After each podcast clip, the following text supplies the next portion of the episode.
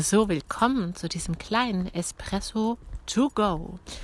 Du hörtest gerade den Gospelchor Reaching Heaven und ich komme gerade aus der Probe und ich habe mir die ganze Woche Gedanken gemacht, worüber möchte ich euch was erzählen.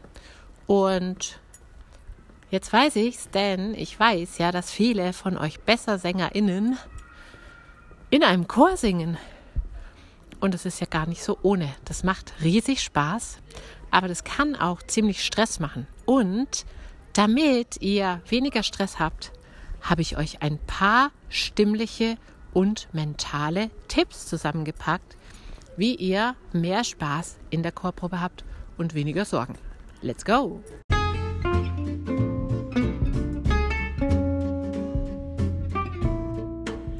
Herzlich willkommen zum Vocal Espresso dem knackigen, kompakten Podcast für deine Sing- und Sprechstimme.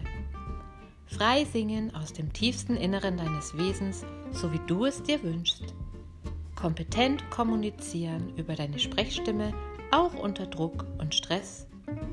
Lass uns jeden Tag ein bisschen besser werden. Gemeinsam. Ich bin Antje von Stimme Nürnberg und los geht's. Jetzt hast du wahrscheinlich gerade gedacht, wie singt die Antje in einem Chor? Nein, nein. Ich betreue den Chor als Stimmbildnerin. Das heißt, ich bin der Luxus. Ich bin Freitagabend dort, singe den Chor ein und habe für schwierige Stellen dann auch gleich die richtigen Tipps parat.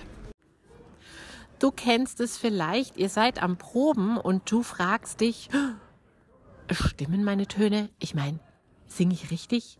Ich höre mich gar nicht und kann deswegen gar nicht kontrollieren, ob es stimmt, was ich da mache.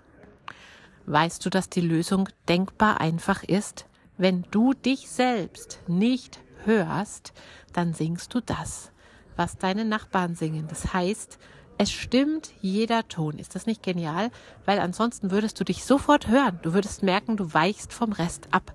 Das kriegt unser Ohr wahnsinnig gut mit. Also entspann dich.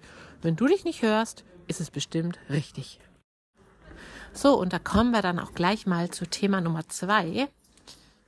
Wenn du so singst, dass du dich nicht hören kannst. Das ist zwar erstmal verunsichernd, aber es ist auch eine Hilfe dahingehend, dass du nach der Chorprobe nicht heiser gesungen bist. Weil, wenn du versuchst, so laut zu singen, dass du dich hörst, dann pushst du anständig und das kann dazu führen, dass die Stimme dann schon mal beleidigt ist. Wenn es doch passiert, ich habe in einer der letzten Episoden ein Stimmentspannungsprogramm, ein Regenerationsprogramm für dich zusammengestellt. Das verlinke ich dir in den Shownotes nochmal. Dann kannst du auf jeden Fall nach der Chorprobe deine Stimme entspannen. Überhaupt kann es natürlich schon mal passieren, dass du in der Chorprobe heiser wirst, denn, naja, es prasselt ja ganz schön viel auf dich ein.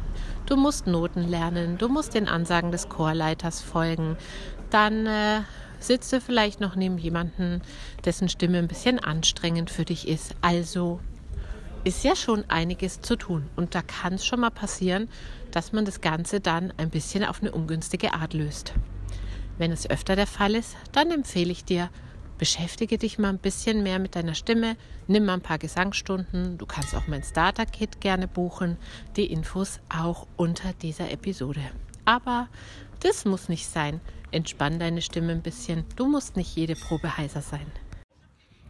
Und wenn der Chorleiter dann zum Beispiel mal sagt, ja, da im Alt ist zu tief, ein paar Leute singen falsch, dann ist ja immer die Frage, meint er mich oder meint sie mich? Gerade die Fleißigen fühlen sich da gerne mal sofort angesprochen und sind dann verunsichert. Jetzt bin ich ja selber lange, lange Zeit Chorleiterin gewesen. Du gehst ja nicht her vorne und nennst Namen. Dann kommen die Leute nicht mehr. Wenn du dich fragst, ob du gemeint bist, dann rate ich dir, such doch einfach das Gespräch nach der Probe, dann weißt du Bescheid. Und wenn ja, ist es ja auch keine Katastrophe. Dann kannst du dir überlegen, ob du mit einem Gesangscoach die Sachen einfach mal ein bisschen durcharbeitest. Das sind keine 100 Stunden und du fühlst dich danach sicherer. Ganz oft kann ich dir aber sagen, dass gerade die, die dann nachfragen, bin ich's, es natürlich nicht sind. Aber auch dann, wenn du das hörst, bist du natürlich beruhigter. Alles klar? Also im Zweifelsfall offen nachfragen.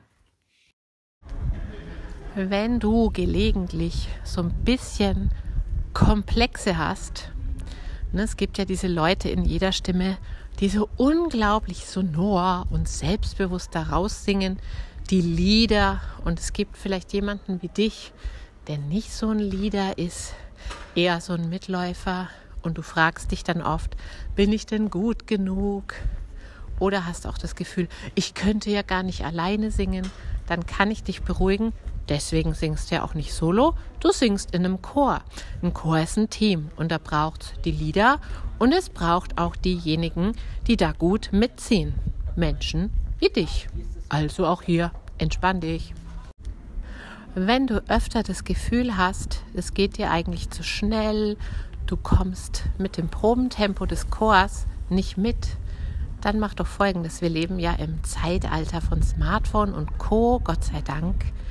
Frag den Chorleiter oder deine Chorleiterin, ob es okay ist, wenn du gelegentlich mit deinen Voice-Notizen deine Stimme aufnimmst bei der Probe.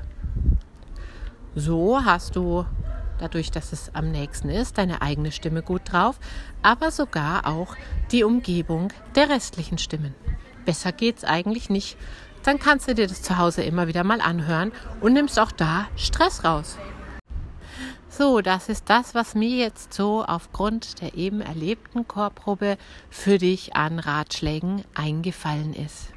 Du kannst mir aber gerne schreiben oder auch eine Sprachnachricht schicken, wenn eine Frage jetzt nicht beantwortet ist, die dir nach den Chorproben immer wieder unter den Nägeln brennt. Dann schreib's mir einfach oder sprichst mir die Nachricht auf.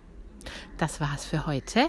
Viel Spaß beim gemeinsamen Singen, denn das ist doch wirklich was Wunderbares. Und die größten Kritiker, die sind immer wir selbst, nicht die anderen. Wir projizieren das ganz oft.